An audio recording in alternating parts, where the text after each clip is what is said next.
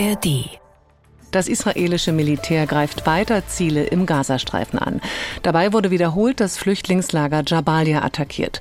Die israelische Armee erklärte, sie habe bei einem Angriff rund 50 Terroristen getötet, auch einen Hamas-Kommandeur, der an den Massakern vom 7. Oktober beteiligt gewesen sei.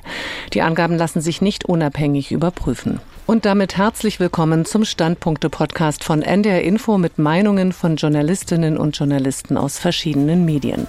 Heute ist Donnerstag, der 2. November und ich bin Konstanze Semidey. Angesichts der Opferzahlen auch auf palästinensischer Seite werden international, auch aus der Bundesregierung, die Forderungen an Israel lauter, im Kampf gegen die Hamas die Verhältnismäßigkeit zu wahren und die Zivilbevölkerung zu schützen. Auch in den deutschen Medien ist Gaza weiter ein großes Thema. Jan Christoph Kitzler, unser Korrespondent in Tel Aviv, meint, die Verantwortung für die Toten liege zunächst einmal bei der Hamas. Ist es angemessen, dass mehr als zwei Drittel der Toten im Gazastreifen Frauen und Minderjährige sind? Ist es richtig, dass Hunderttausende seit Wochen zu wenig zu essen und zu trinken haben? Diese Fragen muss man zuallererst der Hamas stellen. Einer Terrororganisation, deren Kämpfer 1400 Menschen in Israel zum Teil bestialisch abgeschlachtet haben, die 240 Geiseln verschleppt haben und die jetzt in diesem Krieg das Leben der Menschen im Gazastreifen aufs Spiel setzt und mindestens zur Hölle macht. Aber auch Israel hat in diesem Krieg Pflichten. Israel muss unterscheiden zwischen dem Terror der Hamas und der Zivilbevölkerung und steckt in einem Dilemma. Denn die Strukturen der Hamas sind mitten in ehemals dicht besiedeltem Gebiet. Doch Israel kann in diesem Krieg etwas tun, um die Zivilbevölkerung im Gazastreifen zu schonen.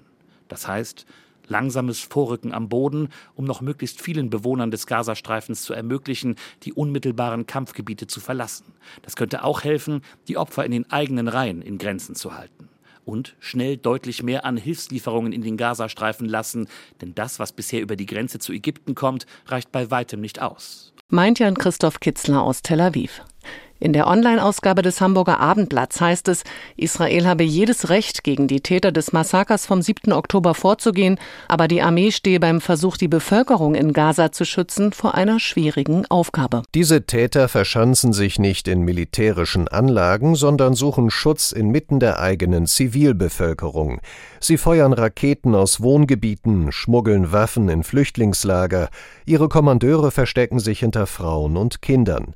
Das ist natürlich kein Freibrief für die Armee, ohne Rücksicht auf Verluste zuzuschlagen, aber diese zynische Taktik ist ein Verbrechen gegen die eigene Bevölkerung, die sich schon seit vielen Jahren in Geiselhaft des Terrors befindet, und die Hamas macht sich damit ein zweites Mal schuldig. Für die Frankfurter Allgemeine Zeitung wird die weltweite Wahrnehmung der Angriffe für Israel zunehmend zum Problem. Trotz vielfacher Ermahnungen und Bitten seiner Verbündeten liefert Israel seinen Feinden und Kritikern viel Stoff. Nicht alles davon lässt sich im Gefecht vermeiden, manches ist aber auch eine Frage der gewählten Taktik. Biden hatte recht mit dem Hinweis auf 9-11. Terroristen kann man militärisch bekämpfen, zugleich aber an der Front der öffentlichen Meinung verlieren. Ein anderes Thema. Asylsuchende sollen in Deutschland künftig schneller arbeiten dürfen. So will es ein von der Bundesregierung beschlossener Gesetzentwurf. Für die neue Osnabrücker Zeitung ist der Beschluss vor allem eins, pragmatisch. Pragmatismus kann in der emotional aufgeladenen Migrationsdebatte nicht schaden. Arbeitsverbote grenzen Menschen aus der Gesellschaft aus und sind angesichts des Arbeitskräftemangels wenig nachvollziehbar. Dass Menschen aus sicheren Herkunftsländern, die offensichtlich unbegründete Anträge auf Schutz stellen, nicht von den auf den Weg gebrachten Erleichterungen profitieren, ist vor diesem Hintergrund richtig. Katharina Hamburger vom Deutschlandfunk meint, der Beschluss diene auch dem Koalitionsfrieden. Die geplanten Änderungen dürften auch dazu dienen, es den Grünen leichter zu machen, im parlamentarischen Verfahren den verschärften Abschieberegelungen zuzustimmen. Man merkt das besonders daran, dass Robert Habeck, angesprochen auf Kritik aus den eigenen Reihen, nicht müde wird zu betonen, dass die Abschieberegelungen und die Arbeitserleichterungen zusammengehören. Ein Gesamtpaket also dem der grüne Vizekanzler und seine Kabinettskollegen ja auch zugestimmt haben. Nun scheint man diese Lösung auch der Fraktion schmackhaft machen zu wollen, denn es ist klar, hier liegt großes Streitpotenzial für die Ampel. Die Kritik aus Reihen der grünen Abgeordneten an den geplanten Abschieberegelungen ist laut und auch die Basis der Partei dürfte damit Bauchschmerzen haben. Bislang ist es der Parteiführung immer wieder gelungen, das Grummeln einzufangen, wenn sich die Grünen innerhalb der Ampel über ihre Grenzen hinaus bewegen mussten. Es wäre aber nicht verwunderlich, wenn das diesmal nicht so einfach gelingt. Denn die Verschärfungen bei den Abschieberegelungen sind teilweise harte Eingriffe in die Rechte der Betroffenen. Die Erleichterungen beim Arbeitsmarktzugang hingegen eben nur Trippelschritte. Und weit hinter dem, was die Grünen gefordert haben. Denn sie wollten eine komplette Abschaffung der Arbeitsverbote, wie es übrigens auch im Koalitionsvertrag steht. Meint Katharina Hamburger vom Deutschlandfunk. Nach Ansicht der Volksstimme aus Magdeburg wird das Gesetz für den regulären Arbeitsmarkt wenig bringen. Bei den zahlreichen Regelungen und Windungen der deutschen Asylpolitik bedeuten die Erleichterungen bei der Arbeitsaufnahme keine flächendeckende Beschäftigung von Flüchtlingen. Sie haben wohl eher eine deeskalierende Wirkung. Asylbewerber können sich nützlich machen und ihre Langeweile bekämpfen.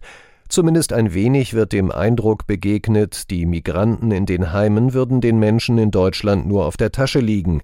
Es läuft auf eine gemeinnützige Beschäftigung in Dörfern und Städten hinaus, die Renaissance der ABM auf internationaler Basis.